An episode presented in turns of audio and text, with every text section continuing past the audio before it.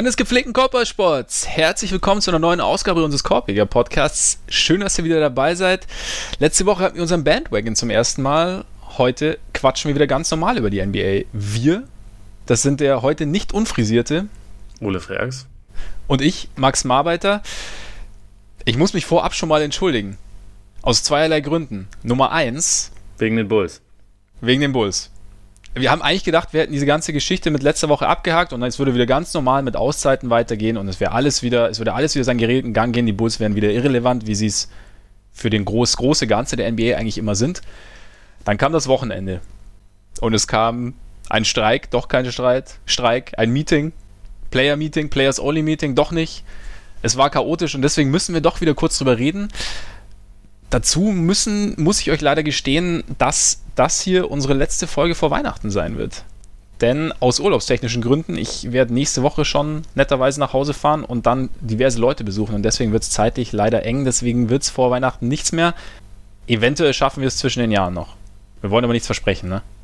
Lieber nicht. Oder möchtest du jetzt hier große Versprechungen ausgeben? Es wäre wahrscheinlich nicht wahnsinnig clever, das zu tun. Von daher spare ich mir Tun wir es nicht.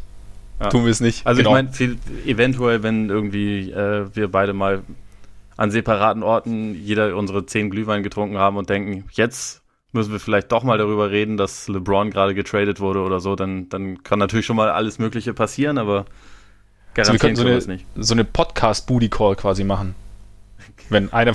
So kann man du? das auch ausdrücken, nehme ich an. Schon, ne? Wenn du quasi, mhm. wenn ich zehn Glühwein drin habe und denke, Ole, jetzt, jetzt wäre geil für einen Podcast, bist du dabei und dann. Dann können wir starten. Dann, Gut, dann käme mit Sicherheit etwas, also viel Inhalt bei rum. Es wäre, es wäre sehr philosophisch. Oder? Ich glaube, das ist übrigens das Geheimnis hinter First Take. Ich glaube, ich habe es jetzt endlich gelüftet, wie diese Sendung entsteht. Sie trinken morgens ihre zehn Glühwein äh, ja. und, und prügeln, prügeln auf irgendwelche Sandsäcke ein und dann geht's los. Ja, du musst dich ja erstmal ein bisschen anheizen irgendwie. Ein bisschen hochkommen. Ja. Und dann läuft die Geschichte. Das ist ein guter Punkt. Schauen wir mal, wir schauen mal, wie, wie es so läuft, so um Weihnachten rum. Ansonsten würden wir uns erst im neuen Jahr wieder hören, aber wir sind noch dabei. Und wir starten. Sollen wir direkt mit dem Bus starten, damit wir es hinter uns haben, oder? Ja, ich, ich denke schon. Ich denk schon, oder? Also, wo, wo sollen wir anfangen? Ist eigentlich Freitagabend, weißt du, oder äh, war alles gut? Die, die Thunder kamen, die Thunder gingen, die Thunder hatten verloren, weil, weil, der, weil der Finisher, der Finisher zurück war und er, er den Game Winner ausgepackt hat. Wir waren alle glücklich. Alle, die ganze Welt war glücklich, die ganze NBA-Welt. Ich habe deinen Tweet gesehen, du hattest sowas von Oberwasser. Ja, oder? Für so ein paar Stunden. Das, muss, war, das muss, ein besonderer Moment gewesen sein. Ich, war, ich, ich, bin so unfassbar glückliches Wochenende gestartet, das, das kannst du nicht verstehen. Ich, mein, ich twitter ja relativ selten. Aber da habe ich gedacht, für so einen Moment musst du eigentlich einfach. Aber ich wollte ganz kurz den Blog von Wendell Carter gegen Russell Westbrook, da habe ich mir auch kurz überlegt, ob, da vielleicht noch ein, ob ich da noch einen Tweet hinterher schicken soll, aber habe es dann gelassen, weil muss ja auch nicht, muss man auch nicht übertreiben. Naja, dann kam der Samstag und das Spiel gegen die Celtics und es lief relativ desolat. Ich weiß nicht, hast du es gesehen?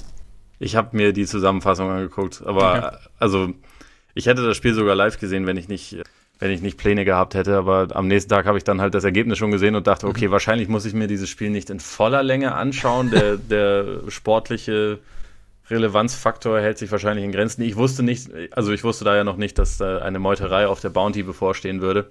Aber Wusste keiner. Von daher habe ich mir die, die längere Zusammenfassung davon angesehen. Und es, es war schon unterhaltsam. Ich bin natürlich für, äh, für Daniel Theiss sehr gefreut. Daniel Theiss war stark. Unfassbares Deadline plus, plus minus von 800, glaube ich, gehabt in dem Spiel. Ich glaube auch. Ja, so um den Dreh rum. Aber ja, also nicht dass, nicht, dass diese Zahl irgendwas aussagen würde, aber war schon abgefahren. Ich glaube, der höchste Wert, der je gemessen wurde, war ja von, von Luke Mbaramote vor zwei Jahren, letztes Jahr vielleicht sogar, irgendwie mit plus 57. Da, der war bei plus 50 jetzt, auf, ja? Da, da wandelt man schon auf elitären Sphären. Ja, definitiv dazu 22 Punkte, 10 Rebounds.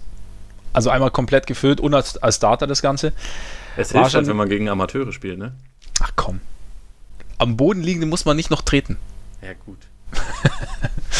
außerdem außerdem wäre der theoretisch Wendell gewesen und das ist ja einer der wenigen Fähigen da drin. Wobei natürlich Jim Boy dann auch ganz gern auf die äh, Sensations-Bigman-Rotation Jabari Parker, Laurie Markkanen zurückgreift. Also vor allem defensiv sensationelle Rotation. Auf, auf äh, einer Skala von 1 bis 10. Wo rangiert bei dir Boylan gerade nach den, nach den paar Tagen jetzt? Seiner ersten Woche im Job? Seit er, seit, also sagen wir mal so, nach Freitag hat er einen ziemlich rapiden Absturz hingelegt. Ich dachte vielleicht, also, äh, da kommen wir gleich dazu, aber ich dachte, er hat irgendwie so einen ganz guten Dreh gefunden. Momentan denke ich, er hat es leicht übertrieben die Woche. Also er wollte seinen Standpunkt etwas zu nachdrücklich klar machen.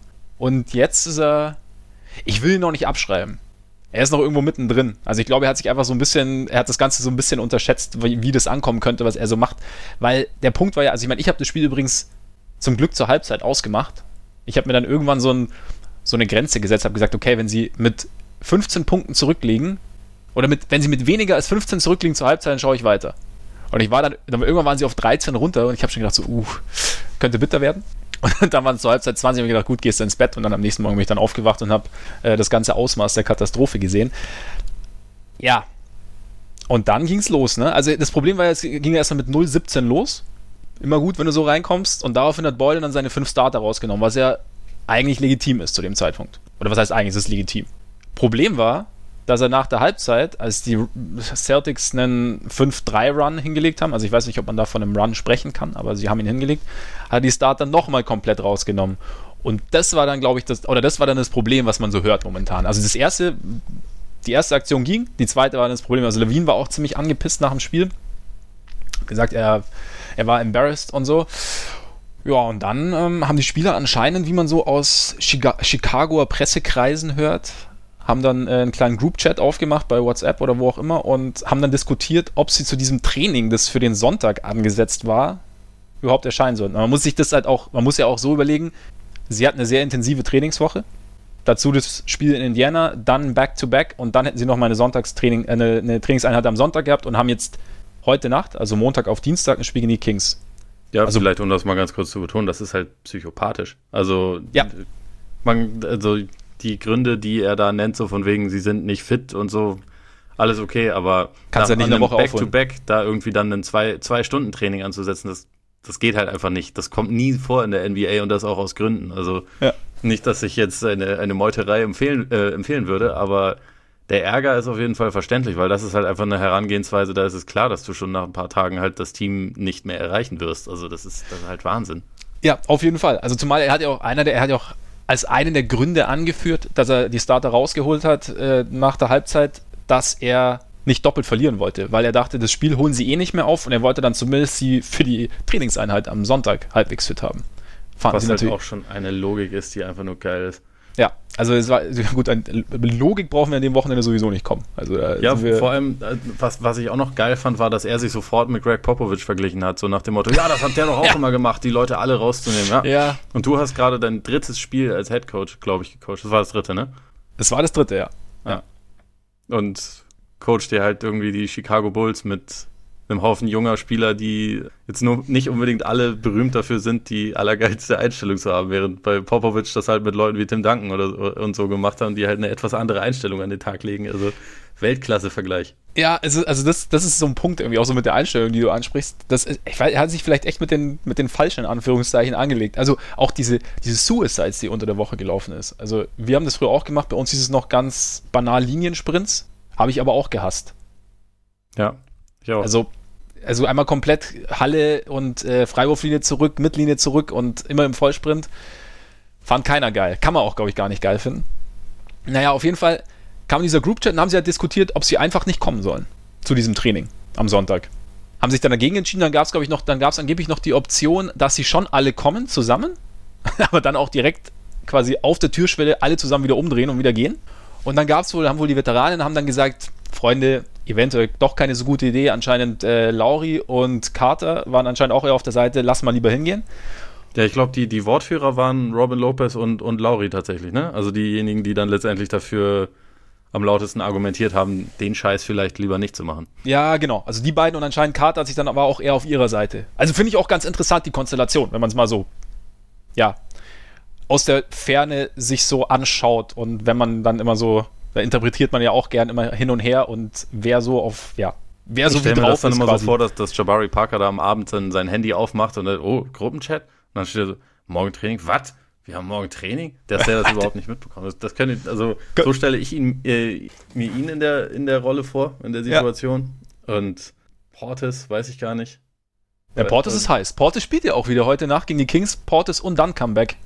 Weltklasse. Breaking. Geil. Jetzt geht's auch, jetzt, äh, jetzt, jetzt geht's wirklich aufwärts. Ja. Weil nämlich dann gab es ja dieses Meeting. Wir können ja, wir können da ja weitergehen, gab es dieses Meeting und es war zu Beginn nicht ganz deutlich, also die Aussagen gingen in zwei Richtungen, also die Aussagen von Coaching-Staff und die Aussagen von Spielern, ob es jetzt ein Players-Only-Meeting war oder ein Coaches-Meeting oder ein Team-Meeting mit Coaches.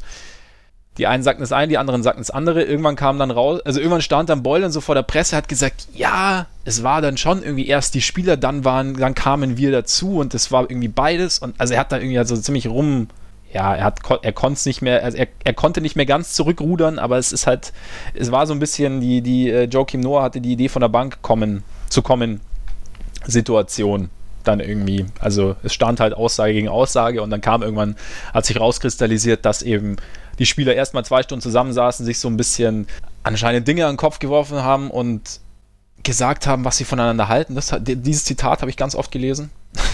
ich weiß nicht, ob das so positiv ist. Kann, kann natürlich auch reinigend sein. Und dann kam irgendwie der Coaching-Staff dazu.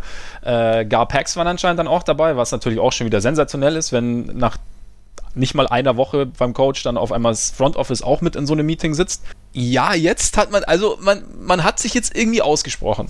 Anscheinend. Und das, und jetzt, pass auf. Jetzt kommt der positive Dreh. Richtig. Ich darauf gewartet. Richtig. Jetzt, jetzt kommt diese eine, diese, diese, klein, diese positive Kleinigkeit. Vielleicht musste man sich irgendwie, also Beulen hat es definitiv übertrieben in der ersten Woche, würde ich sagen. In meinen Augen zumindest. Und anscheinend auch in den Augen der Spieler. Und jetzt haben sie vielleicht so ein bisschen justiert. Also ich finde ich find ja Beulen irgendwie witzig. Ich finde, wenn der so im Huddle steht bei den Journalisten, der sieht er, ich weiß nicht, er erinnert, er erinnert mich an irgendwie, also ich weiß ich nicht, er hat irgendwie so, er hat für mich irgendwie so eine witzige Ausstrahlung. Und ich finde schon so dieses, diese Intensität, die er bringt und so dieses, ja, Aufmuntern während des Spiels und so. Ich finde es find schon gut. Also ich sehe ganz gerne so ein bisschen mehr Energie an der, an der Seitenlinie, verglichen jetzt mit Heuberg.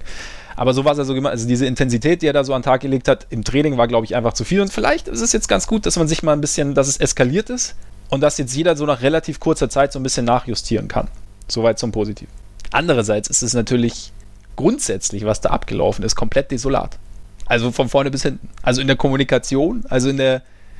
Also auch, auch, von den, auch von Spielerseite zu sagen, hey, wir kommen jetzt nicht zum Training. Also du, du hast schon recht, klar, so, so, ein Training kannst du eigentlich nicht ansetzen, gerade so zwischen zwei Spielen dann auch noch, nach einem Back-to-Back. -Back. Trotzdem, also es ist einfach, das, es ist halt dann irgendwie ein Schritt zu weit, oder nicht? Oder, oder, oder sehe ich es falsch? Nee, also klar ist es das. Das, das spricht auch halt einfach nicht unbedingt für das, äh, für die Spieler, die sie da versammelt haben. Nicht, dass das jetzt die allergrößte Überraschung wäre, aber dass das quasi lange als wirklich ernsthafte Option erscheint in dieser Diskussion, die sie da hatten, zeigt halt einerseits, also wie krass diese Woche anscheinend gewesen ist aus Sicht der Spieler und andererseits auch, wie sie, glaube ich, nicht unbedingt davon ausgehen, dass äh, erstens dieses Team und zweitens dieser Coach ewig lange zusammenarbeiten werden. Also ich habe jetzt nicht das, es gibt doch immer noch keinen langfristigen Vertrag oder irgendwas für, für Boylan, oder? Er steht also das Ding ist ja, er hat keinen, sie haben seinen Vertrag nicht angepasst. Also er ja, ist, und das ist ja eigentlich auch schon ein Witz. Ja, wobei, das haben, das haben sie aber, das war, glaube ich, ähm, das war unter Absprache. Sie haben, der Plan war, er steht ja offiziell noch auch kommende Saison unter Vertrag. Also wenn sie ihn angepasst hätten, dann hätten sie ihm wahrscheinlich erstmal, hätten sie ihm höhere Bezüge gegeben, hätten ihm dann wahrscheinlich so einen Interim Head Coach oder Interim Coach Vertrag gegeben bis Ende der Saison. Und jetzt hat er, offiziell steht er noch nächste äh, Saison auch unter Vertrag. Das heißt, im Prinzip selbst wenn er jetzt im Sommer, wenn sie im Sommer sagen würden, okay, Jim war doch nicht so gut, dann müssten sie ihn entlassen sozusagen. Von daher. Ja, und er, er wollte so gerne Head Coach werden, dass er quasi darauf verzichtet hat, das so zu machen wie Larry Drew in Cleveland, der gesagt hat, ja gut, ja. ich tue mir den Mist an, aber da müsst ihr mich schon auch richtig dafür, äh, dafür bezahlen. Ja, ich, also wenn man ihm, ihm so War zugehört hat. ein bisschen hatte, in einer anderen Position, muss man dazu sagen. Ja, und wenn man, und wenn man ähm, Boylan so zugehört hat, also wollte er schon, hat er schon richtig Bock. Und das ja. finde ich ja per se auch gut. Also, ich meine, klar, manchmal ich mein, ist dann. Er, er, steht offensichtlich auf diese, auf die Trainingseinheiten. Finde ich gut. Vielleicht ist er auch, ja, wenn, ich, wenn, ich, wenn, ich, wenn ich die Pfeife im Mund hätte, würde ich auch draufstehen. So, Freunde, einer geht noch. Komm. Zack. Lauf noch eine Runde. Aber wahrscheinlich, er ist wahrscheinlich einfach ein bisschen übers Ziel hinausgeschossen und ja, jetzt ist halt die Frage, ob man das wieder, ob man das wieder halbwegs auf Kurs bekommt. Aber du hast natürlich schon recht, dass es halt auch, es, es, die, es, es spricht halt auch nicht wirklich für die Gruppe. Und, und, und ihre also Einzelteile. Da, da, das meinte ich halt auch noch mit dem, mit dem, diesem vertraglichen Teil. Ich glaube, dass das schon wichtig ist, gerade bei so einem Team, was man insgesamt ja wahrscheinlich schon eher als dysfunktional bezeichnen kann oder auf jeden Fall nicht unbedingt als Einheit, ähm, dass da schon jemand irgendwie dann davor stehen muss, der eine gewisse echte Autorität hat und nicht quasi nur so eine so eine, die er sich dann durch, durch autor autoritäres Auftreten ähm, zu holen versucht, sondern die er auch irgendwie durch einen, durch einen Deal, durch ein gewisses Standing innerhalb der Organisation hat. Und wenn das nicht da ist, ist das, glaube ich, schon mal eine schlechte Grundlage. Also bei, bei jemandem, äh, bei dem sie gewusst hätten, okay, der ist jetzt für die nächsten vier Jahre unter Vertrag und ist hier äh, der erklärte Hoffnungsträger der Franchise, kann ich mir nicht vorstellen, dass man nach, nach fünf, sechs Tagen sagt, hey, wollen wir nicht morgen mal alle aufs Training scheißen, um dem mal zu zeigen, was eine Hake ist. Also das spricht ja nicht dafür, dass, dass sie ihn respektieren. Das stimmt, aber andererseits, wo kriegst du den jetzt her? Also den kriegst du, wie du auch letzte Woche gesagt hast, den kriegst du natürlich eher im Sommer. Nee, den, den kriegst du auch nicht. Nur, es ist halt schwierig. Also das, das, das das meine ich damit. Also deswegen ist es auch so bitter, dass sie halt so lange gewartet haben, mit, mit Heuberg das zu erlassen, weil also die Situation jetzt, ich meine, dass es so krass wird nach einer Woche, ist natürlich nicht zu erwarten, aber es ist auch schon alles ein bisschen hausgemachter Ärger, würde ich sagen. Ja, es ist definitiv hausgemacht. Also wie gesagt, ich, ich bin weiterhin der Meinung, mein, dass, dass sie Heuberg im Sommer nicht gefeuert haben. Ja, okay. Also es kam ja auch irgendwie, ja, ich meine, die beiden da oben, es ist ja auch, wenn du Matt Pack, glaube ich, heißt er, von Locked On Bulls, der auch Bulls Outsiders macht, also so eine ähm, Fernsehshow. Er hatte gestern einen ziemlich, ziemlich geilen Rant auf Twitter, wo er, wo er sich unfassbar aufgeregt hat, was, was die ganze Scheiße überhaupt soll und was da einfach für, für Vollidioten am Werk sind. Und eigentlich wollte er sich nur aufs Bears-Spiel freuen und jetzt muss er sich mit so einem Kack beschäftigen. Und dass es halt einfach überhaupt nicht geht und halt ging halt auch so los, okay, gar Packs, eigentlich müssen die beiden jetzt halt diese Woche so ihr, ihr Kündigungsschreiben einreichen. Ich meine, ja, es ist hausgemacht. Andererseits, ich, ich konnte man es wirklich vorhersehen. Ich weiß auch nicht, ob das Team so dysfunktional ist, wie du sagst zum Beispiel. Ich kann, das kann ich überhaupt nicht sagen. Also, sie haben es ja, sie haben es ja teamintern auch noch geschafft, sich halbwegs zusammenzuraufen, trotz unterschiedlicher Meinungen. Ich kann da so ins Innenleben kann ich schwer schauen, aber es ist halt, also vom allein zu sagen, hey, komm, wir kommen, wir kommen nicht zum Training. Also ich weiß nicht, wer das war. Also hast du eine Theorie? Ich habe eine Theorie in meinem Kopf, aber die ist halt total, also da gibt es keinerlei Grundlage außer meinem persönlich, also außer meiner Denke sozusagen. Ich weiß es nicht, wer es war. Ich, es gibt keinen, da kam noch nichts. Aber wir, warten wir mal noch drei Stunden, dann gibt es bestimmt auch dazu noch eine Theorie, weil es kommt ja alles so tröpfchenweise raus. Also Walsh hat ja bestimmt, der ist ja wahrscheinlich mit in dieser Gruppe drin, in diesem, in diesem Team-Chat so. Das heißt, er kann das wahrscheinlich alles nachlesen. Ja, ich, Shams hat relativ viel, oder Casey Johnson auch von der, von der Chicago Tribune hat ja. auch recht viel, recht viel Infos da, was das so angeht. Ähm, ja, boah, schwierig. Irgendwie, es ist halt, es ist echt bitter, weil ich dachte am Freitag so, geil. Irgendwie jetzt mal wieder so ein bisschen, vielleicht geht's jetzt auf, so, so dann und Portis kommt zurück und, und nicht jetzt Richtung Playoffs, aber einfach mal wieder so ein bisschen mehr Spaß. Und jetzt sowas. Ich weiß aber nicht, meine Art von Spaß ist das ja auch. Ja, also Entertainment ist es halt. Ob es, es ist Spaß ja ist, weiß ich wirklich nicht. sehr unterhaltsam. Ja, das stimmt. Ich meine, wie, du kannst es halt jetzt, wie löst du das jetzt? Also, sie können es nur intern lösen. Also, wer weiß, was halt in diesem Meeting stattgefunden hat. Aber ich meine, was, Du kannst das Boiler nicht rausschmeißen, du kannst auch von den Spielern eigentlich keinen rausschmeißen. Nö, also wenn du es wenn positiv sehen willst, dann kannst du halt echt einfach nur äh, darauf hoffen, dass sie ja, dass sie sich ausgesprochen haben und dass es jetzt dann ja. äh, vielleicht eine sowas ähnliches wie eine Zusammenarbeit auf Augenhöhe von jetzt an gibt. Wer ja, weiß, also, ob das, ob das möglich ist oder nicht. Ich meine, vielleicht war es wirklich halt einfach so ein, so ein, so ein Start. Also ich meine, die, die Wizards können dir sagen, dass so, so Players-Meetings und so immer, immer super funktionieren. Also für, für anderthalb Wochen, aber dann ja, eben. geht's wieder von vorne los. Nee, aber ja, vielleicht war es irgendwie ein reinigendes Gewitter am Anfang und es kam besser schnell als nach irgendwie drei Monaten, aber schauen wir mal, wie es weitergeht. Reicht auch wieder jetzt, oder mit dem Bulls? Absolut. Oder hast du noch irgendwas, was du loswerden wolltest? Es sei denn, wir wollen später noch beim, beim Award der Woche den Greg Popovich Award für Boylan verleihen oder so. Da können wir dann noch drüber nachdenken. Ein Ehren-Award kriegt er da auf jeden Fall. Ja. Lakers. Gibt eigentlich nichts Lakers. zu vermelden, aber es gibt große Gerüchte, dass die Lakers gern Trevor Ariza hätten. Wofür angeblich ein Drei-Team-Deal notwendig wäre, weil die Suns, wen wundert's, gern Point Guard hätten. Siehst du da eine Option? Also es scheint ja schon irgendwelche Optionen zu geben, wenn man schon so intensiv drüber spricht. Boah, gute Frage. Welches, welches, ich meine, das aufnehmende Team müsste dann auch noch wahrscheinlich Kentavious Caldwell Pope aufnehmen, ja. der wiederum Vetorecht hat. Was ja. übrigens geil ist, dass äh, fast niemand in der Liga irgendwie No-Trade-Klauseln oder sowas hat. Ich glaube, es gibt sogar keine echte No-Trade-Klausel mehr. Aber KCP hat natürlich ein Vetorecht. Warum ah. auch nicht? Er ist ja auch einer der besten Spieler. Richtig. Er trifft auch 38% aus dem Feld oder 38,6% und 34% von draußen. Dieser ja. Rich Paul muss ein ganz guter Agent sein. Auf jeden Fall. Hab ich gehört. Ja, hilft, sollten wir uns hilft, auch mal wenn man den, Hilft, wenn man den wichtigsten NBA-Spieler quasi als Partner in seiner Agentur hat. Ja. Aber gut. Das ist natürlich ethisch alles vollkommen richtig. Nee, welches Team könnte das sein? Sixers? Gute Frage. Also, In dem Deal kann ich es mir eigentlich nicht vorstellen. Nee, ne? Ähm, das ist halt der Punkt. Ich frage mich halt, wer, wer KCP wirklich braucht. Oder denkt. Wirklich braucht, ist. Äh, oder, oder, ist oder, oder, oder, oder sagen wir so, denkt, dass ja, er. Ich meine, das ist halt ein auslaufender Vertrag. So, das wäre das Einzige, wo man sagen könnte, da, insofern könnte es schon Sinn ergeben.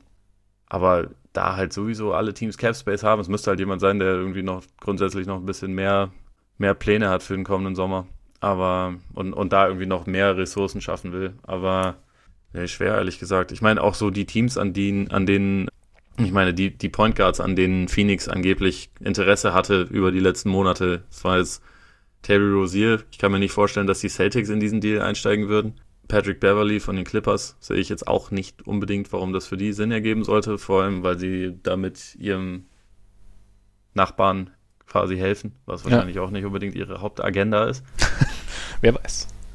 Die Rockets hätten wahrscheinlich lieber Ariza selbst. Aber ansonsten, das wäre jetzt noch ein Team, was zumindest ansatzweise äh, Bedarf ja, an jemandem wie KCP haben könnte. Und dann Michael Carter Williams, ihre Probleme oder? losen würde. Oh ja. Oh, das wäre geil, wenn die Suns, wenn die Suns Michael Carter Williams bekommen. Hey, hey, hey, ja. Da muss man sich in Acht nehmen vor diesem Team. Ja, ich meine, nee, aber neben, neben Devin Booker? Ganz groß. Weißt du, Spacing und so, dann kann er als Slasher, Schrägstrich Playmaker, könnte er da schon was machen.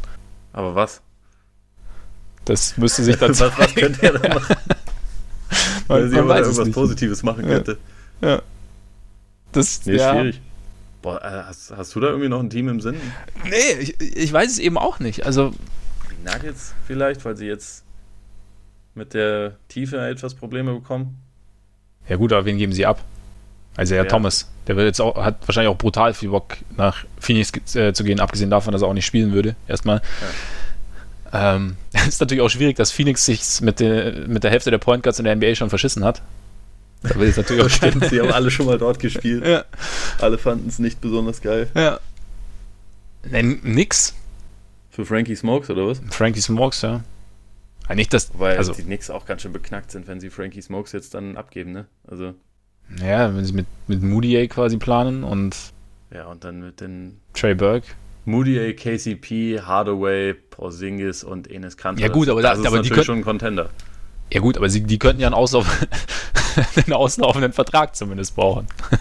ja, also da, nee, da, das, das überzeugt mich alles überhaupt nicht. Das war mir gar nicht. Also ich meine, die Lakers werden es wahrscheinlich schon irgendwie hinbekommen, aber so einen richtig sinnvollen Deal, so ein, also so ein richtig sinnvolles drittes Team habe ich jetzt nicht parat. Nee, ich jetzt auch nicht. Außer, außer natürlich die Hawks mit Jeremy Lin.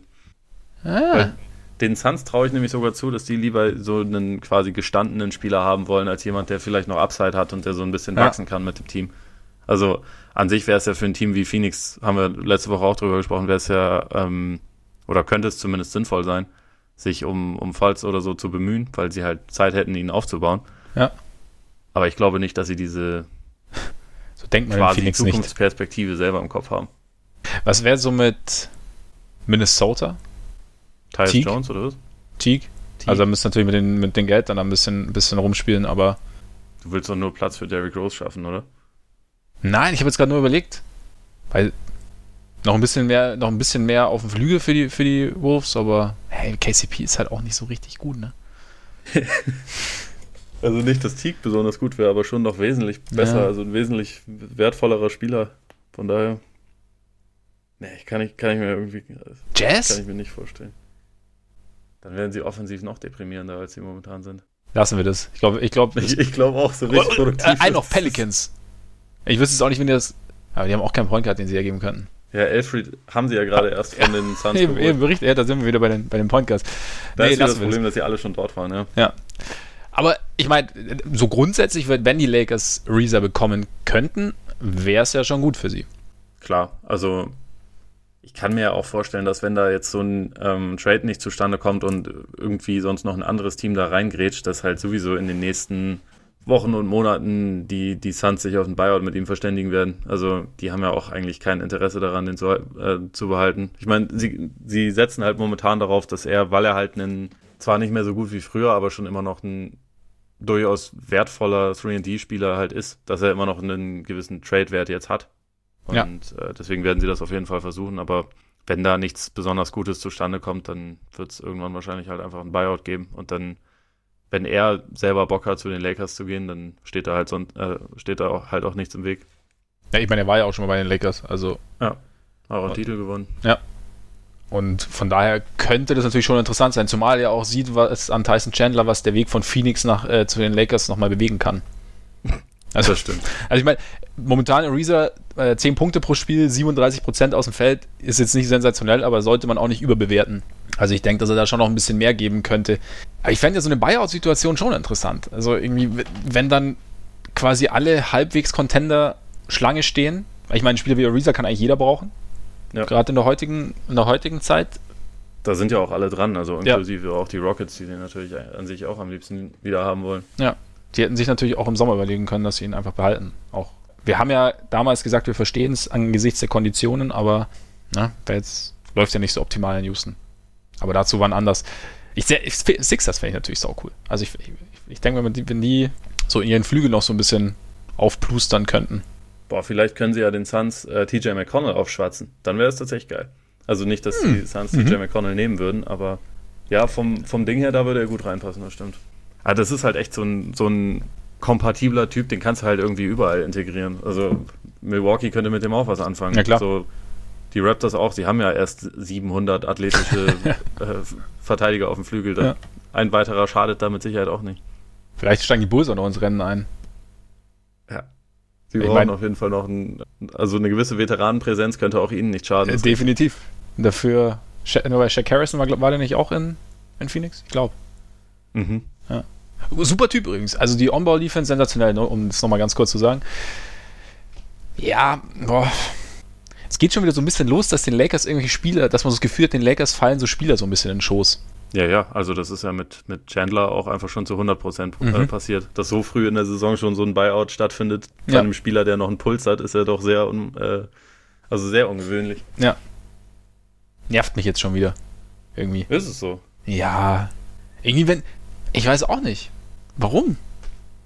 das ist irgendwie so, es ist so, es ist halt, ja, ich will es nicht sagen unverdient, aber es ist so, es, also da wird halt ohne irgendein, Zutun, wird, fällt einem halt irgendwas in den Schoß, was einen extrem weiterbringt. Das finde ich irgendwie, das ist so, das, das, das hebelt irgendwie alles so ein bisschen aus, finde ich. Ich weiß auch nicht, mich stört Also jetzt mal unabhängig von den Lakers, aber da, ja, da kommt es jetzt halt gerade wieder so ein bisschen auf.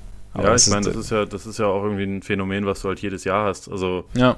gerade mit dieser, mit dieser Buyout-Season, weil du halt einfach genug Teams hast, auch wenn es jetzt diese Saison im Westen bisher ja wirklich nur eins ist. Aber also im Normalfall hast du ein paar mehr Teams, die halt irgendwann realisieren, okay, wir sind sowieso nix. Äh, und es wird da auch nichts draus dieses Jahr und der und der Spieler wird bei uns eh nicht eingesetzt. Also können wir den halt auch einfach vor die Tür setzen, ob man ihn dann noch tradet oder nicht. Ich meine, in den allermeisten äh, meisten Fällen haben diese Leute dann nicht den allergrößten Impact, die dann noch woanders während der Saison irgendwie als, als Buyout-Leute dann irgendwo unterschreiben, aber es passiert halt schon einfach immer mal wieder.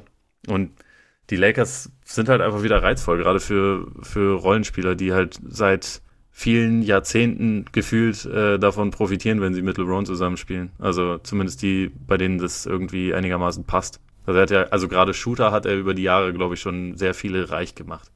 Ja, und ich meine, Reeser würde, wie gesagt, würde perfekt passen. Als, als Catch-and-Shoot-Schütze da irgendwie an der, an der Dreierlinie ist er wahrscheinlich kaum irgendwo besser aufgehoben als an der Seite von LeBron.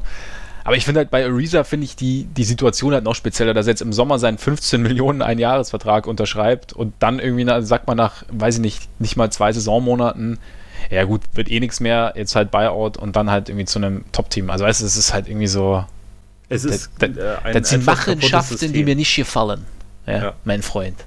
Ich glaube, was ich sportlich am geilsten fände, wäre tatsächlich, wenn er irgendwie bei den Pelicans landet, weil es einfach. Mhm, okay. Es ist traurig, sich anzuschauen, was bei denen auf Flügel immer so los ist abgesehen von, von Holiday und Moore ist das einfach so schwach, was da rumläuft. Und sie brechen jedes Mal so ein, wenn, wenn Davis und Holiday nicht auf dem Feld sind. Also nicht, dass Ariza jetzt daran was ändern würde, aber sie brauchen einfach händeringend noch so eigentlich zwei, drei Leute, dieses, die dieses Team einfach so ein bisschen kompetenter, tiefer machen. Und da würde er halt eigentlich auch perfekt reinpassen. Ja, das stimmt. Aber da wird er wahrscheinlich nicht hingehen, selbst bei einem Buyout nicht. Oder? Wahrscheinlich. Weil er hat ja die Wahl und dann. Ja, mein, mein Favorit bleiben die Sixers, aber warten wir einfach mal ab, oder? Also ich meine, im Endeffekt gibt es ja jetzt eh noch nichts, noch nichts genau, zu verkünden. Kann auch erst am Samstag passieren, ja, richtig. weil dann sein, die Frist abgelaufen ist für Spieler, die im Sommer einen neuen Vertrag unterschrieben haben. Also ab dann kann er getradet werden. Genau, ab dem 15. ist es, gell? Genau, ja, schau mal. Wird wahrscheinlich dann äh, 0 Uhr 1 wird dann äh, Walsh irgendwie einen Tweet absetzen oder Shams, je nachdem, wer schneller ist, den Trade verkünden. Ja, das kann gut passieren. Die Nuggets könnten momentan auch alles brauchen, was es so gibt auf dem Markt, weil es ist ziemlich bitter, was da verletzungstechnisch momentan abläuft. Also es ging ja los mit Will Barton, der ist ja schon re relativ lang raus, der hat, oh, er musste operiert werden, er hat noch keine, keine fest, keinen festen Rück Rückkehrplan, glaube ich. Dank ja, das ist immer noch, wird Woche für Woche neu evaluiert. Dann hast du jetzt Paul Millsap, der einen Monat mindestens raus ist. Dann hast du Gary Harris, der, oh, hilf mir kurz, weißt du, wie lange genau raus ist? Aber auch erstmal raus ist auf jeden Fall. Es ist bei ihm nicht, es gibt keine genaue Timeline. Also sie rechnen mit drei bis vier Wochen, aber ah. sie schauen sich es halt jede Woche quasi neu an. Ist da auch die Ansage. Genau. Dazu hast du halt noch Michael Porter, den der eh raus Nummer ist, 14 ja. Pick, der auch immer noch, also wo es immer noch komplett offen ist, ob der überhaupt diese Saison spielen wird. Mhm. Und Isaiah Thomas, bei dem die neueste Ansage laut Denver Post ist, dass er hofft, irgendwann diesen Monat Return to Action, was aber wahrscheinlich dann auch erstmal heißt, gewisse äh, Trainingseinheiten. Er hat ja dann auch wirklich sehr viel ähm, nachzuholen. Mhm. Also wann, wann er dann wirklich dem Team zur Verfügung stellt und wie er dann aussieht als Spieler, wissen wir, glaube ich, noch lange nicht. Ja, eben, genau. Also man die zweite ewig lange Pause jetzt binnen so kurzer Zeit ist, ist natürlich schon eine Nummer. Und dann hast du jetzt noch äh, Jamal Murray, ist er jetzt auch erstmal angeschlagen, spielt jetzt auch heute Nacht, glaube ich, nicht. Also sie haben jetzt noch einen Starter übrig quasi mit Nikola Jokic. das ist halt, es ist schon echt bitter, weil der, die Saison lief so gut eigentlich. Also sind immer noch Nummer drei im Westen gerade. Und jetzt muss man halt mal schauen. Also ich meine, das ist, ist schwer zu kompensieren. Also über so einen langen Zeitraum. Ja, absolut. Also ich meine, eine der Stärken waren, war ja trotz der, trotz der Ausfälle von, von Barton und Co., dass sie halt schon ein tiefes und vielseitiges Team eigentlich sind. Also wo jetzt nicht ein Jokic oder ein Murray in jedem Spiel 30 Punkte auflegen müssen, damit sie irgendwie eine Chance haben. Also sie haben in dieser Saison auch schon Spiele gewonnen, in denen Jokic irgendwie fünf Punkte gemacht hat oder so und dafür halt zwölf Assists verteilt hat. Und sie haben einfach da relativ viele Leute, die irgendwie immer mal was übernehmen können. Also vom Schnitt her, wobei man da Barton ausklammern muss, aber weil er nur zwei Spiele absolviert hat. Aber abgesehen von ihm sind es halt auch noch sechs Spieler, die zweistellig über die Saison gepunktet haben. Das ist schon echt viel. Und ja. also gerade äh, Juancho Hernan Gomez gefällt mir über die Saison richtig gut. Monty Morris auch wirklich überraschend stark. Trey Lyles hat einen Schritt gemacht. Also, das ist echt ein gutes und tiefes Team. Ja, Plumlee, einer der besseren Backups der, der Liga ja. aktuell, wirklich. Also, äh, hätte ich nicht gedacht, dass ich das mal über einen Plumlee sage, aber es. Aber er hat sich's verdient. Absolut. Also, also es hat Sinn und Verstand, was er auf dem Feld macht. Mhm. Und es ist wirklich ein sehr guter Ersatz, gerade auch in den Spielen, wo es bei Jokic jetzt nicht so läuft. Und sie können ja sogar, also auch mal sporadisch zumindest irgendwie nebeneinander spielen, auch wenn das jetzt kein, keine Dauerlösung ist. Aber ja. diese, ähm, diese Tiefe wird jetzt halt natürlich sehr auf die, auf die Probe gestellt. Wobei sie jetzt ja schon ja. den Ersatz haben. Rettung also, naht. Genau. Beziehungsweise ist schon da. Ist schon da. Jetzt der, der, der Swag Master, den haben sie jetzt. Also sie haben sich auch tatsächlich für diese Disabled Player Exception beworben. Also weil, ja, weil sie halt so, so krass viele Aus, Ausfälle hatten. Und ihn jetzt, glaube ich, mit einem ungarantierten Deal geholt, ne? Ja, ja, genau. Ja gut, ich meine, ein bisschen Scoring wird er schon, wird er schon bringen. Wobei ich natürlich, ich bin schon sehr gespannt, wie er sich in dieses Teamkonzept einfügen wird, weil ich meine, wenn man sich die Nuggets so angeschaut hat, also nicht, also offensiv ist natürlich viel, viel Jokic und viel Team außenrum, aber gerade defensiv ist natürlich sehr, sehr viel mit Kommunikation und sehr, sehr viel mit, mit Hilfe und Rotation und, und wie sich da, wie sich Nick Young da irgendwie einfügen wird, dass das halt auch, auch wirklich gewinnbringend ist, bin ich mal gespannt. Ja, bin ich auch. Also es ist ja ein Spieler, der jetzt nicht unbedingt, also man, man, kann ja nicht sagen, dass nicht die grundsätzlichen Fähigkeiten da wären zu verteidigen, gerade individuell, auch wenn er jetzt natürlich auch schon ein bisschen, bisschen älter ist, aber gerade irgendwie mitten in der Saison dann auch reinzukommen in ein relativ komplexes Konzept. Also das Konzept, was die halt spielen, ist für alle, eigentlich für alle Beteiligten außer Jokic ziemlich, ziemlich kompliziert. Also Jokic hat halt irgendwie seine Aufgabe und die anderen müssen halt gerade dadurch irgendwie umso mehr äh, aktiv sein genau, und wach sein und, und, rotieren und, und so. Ja. Und ja, genau. Und wie schnell man sowas dann integriert bekommt, weiß ich ehrlich gesagt auch nicht. Aber es ist tatsächlich durch diese ganzen Ausfälle erstmal, glaube ich, extrem wichtig gewesen, überhaupt jemanden reinzukriegen, der halt zumindest, der halt zumindest da ist und aktiv ist ja, und NBA-Spieler halt. Äh, ja. Auch wenn wir nicht, also wer, wer weiß, ne, wie, wie, wie viel Young wirklich aktuell noch geben kann. Also ich fand ich fand es ja ehrlich gesagt schon überraschend, dass er nach der letzten Saison, auch wenn sie wirklich nicht gut war, gar keinen Job mehr bekommen hat jetzt. Ja, hat mich auch gewundert, weil normalerweise, ja, gerade solche Spieler, die halt auch mal so ein bisschen, ja, die so ein bisschen Scoring geben können, die finden ja schon, kommen ja irgendwann schon immer mal irgendwie noch unter. Also auch wenn es halt ein bisschen länger dauert, aber hat mich jetzt schon auch überrascht. Und ah, das ist halt auch wieder eine lange Pause, ne? Also es, ich finde es halt einfach, ich meine, ja, also er, er, wird ihre Saison nicht retten, sagen wir mal so. ja, wer weiß. Es ist, äh er wird vielleicht ein paar, paar Würfe nehmen, bei denen er denkt, dass, dass sie die äh, Saison retten. Das definitiv. Das ja, muss man sehen. Muss man sehen. Also es ist halt bitter irgendwie, weil die Nuggets hier halt echt. Die hat, ich finde, die hätten schon eine interessante Rolle spielen können. Weil sie waren eigentlich so eins der konstanteren Teams im Westen und also auch wenn ich mich immer wieder frage, ob sie dieses, gerade diese, diese, diese aufwendige Defense über die Saison hin durchhalten können, oder wenn ich es mich gefragt habe, und auch, also gerade so dieses, die, weil halt einfach so wahnsinnig viel Bewegung und so wahnsinnig viel äh, Kommunikation drin ist und das musst du ja irgendwann, je länger du, je mehr Spiele du hast, desto schwieriger ist ja auch die Konzentration dann hochzuhalten und das dann irgendwie Abend für Abend für Abend durchzuziehen. Aber trotzdem haben sie halt irgendwie einen Plan, den sie verfolgen und haben den dann irgendwie und haben da auch die, die richtigen Komponenten dafür. Deswegen habe ich schon gedacht, dass sie da irgendwie eine gute Rolle spielen können. Und jetzt ist das halt alles so ein bisschen aus den Fugen irgendwie. Und ich hoffe mal, dass, ja, also, sie, dass sie nicht zu weit abgeschlagen sind, bis sie bis Millsap und, und Harris und, und Murray wieder zurückkommen. Ja, also ich glaube, bei, bei Murray ist es ja zumindest, also sah es ja bisher so aus, dass es nur eine, eine kurze Angelegenheit ja, sein genau. wird. Hoffen wir mal drauf. Also ich, ich würde es jetzt nicht, ich würde sie jetzt nicht abschreiben. Ich glaube, das wird, sie, sie werden jetzt mit Sicherheit einen kleinen Schritt zurück machen, aber ich glaube, dieses Team hat schon genug Qualität und wie du schon auch sagst, irgendwie genug System, gewisse äh, Tiefe, dass sie das zumindest etwas auf, äh, auffangen können. Und also ich stimme dir auch zu, so Denver ist ein ähm, absolut interessantes Team. Aber ich glaube, sie haben diese Perspektive jetzt nicht unbedingt verloren. Also gerade wenn man nicht komplett, davon nein, ausgeht, dass, dass Millsap dann in ein paar Wochen ziemlich fit wieder da ist, Harris wieder da ist. Ich meine, jetzt in der Zwischenzeit fehlen ihnen halt absolut die Two-Way-Player, aber wenn es wirklich bei diesen paar Wochen bleibt, dann ist es, glaube ich, alles nicht so dramatisch. Ja, nicht unbedingt. Andererseits kannst du halt auch so ein bisschen den Rhythmus verlieren. Weißt du, wie ich meine? Also es kann natürlich, klar. also klar kommen sie dann wieder rein und, und, und die verletzt, also der Zeitraum an sich ist nicht so lang, aber bis jetzt hat es halt alles gut funktioniert und jetzt ist dann erstmal, ja, wer weiß, was sich dann irgendwie für schlechte Angewohnheiten einsch äh, einschleichen oder so. Also ich will jetzt nicht einen Teufel an die Mand, äh, Mand Was ist denn heute los? Buchstaben, Ver Buchstaben verwechseln Montag. Ähm, Nee, aber vielleicht, wer weiß, was, was, ob sie ihren, ihren Rhythmus dann so schnell wieder aufnehmen können danach. Bin ich mal gespannt, oder ob sie ihn wiederfinden. Weil, wie gesagt, ich glaube, sie haben schon sehr, sehr viel von ihrem Rhythmus profitiert, beziehungsweise ihr Rhythmus war schon sehr, oder ist sehr, sehr wichtig für sie. Aber, naja, du hast schon recht. Also am Ende sind es vielleicht ein paar Wochen, die jetzt einfach ein bisschen komplizierter sind, in denen sie vielleicht ein paar Spiele mehr verlieren, als sie sonst verloren hätten.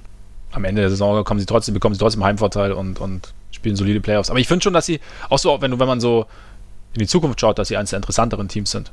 Ja, absolut. Also gerade dieser, dieser Kern, Murray, Jokic und Harris sind ja alle noch, noch sehr jung. Gerade Murray ist, ist ja immer noch erst 22, glaube ich, ne? Ist sogar, also laut Basketball References, das kann nicht sein, oder? Er ist 16? Nee, nee, er ist tatsächlich sogar erst 21. Krass. Naja. Hätte ich jetzt nicht gedacht. Aber gut.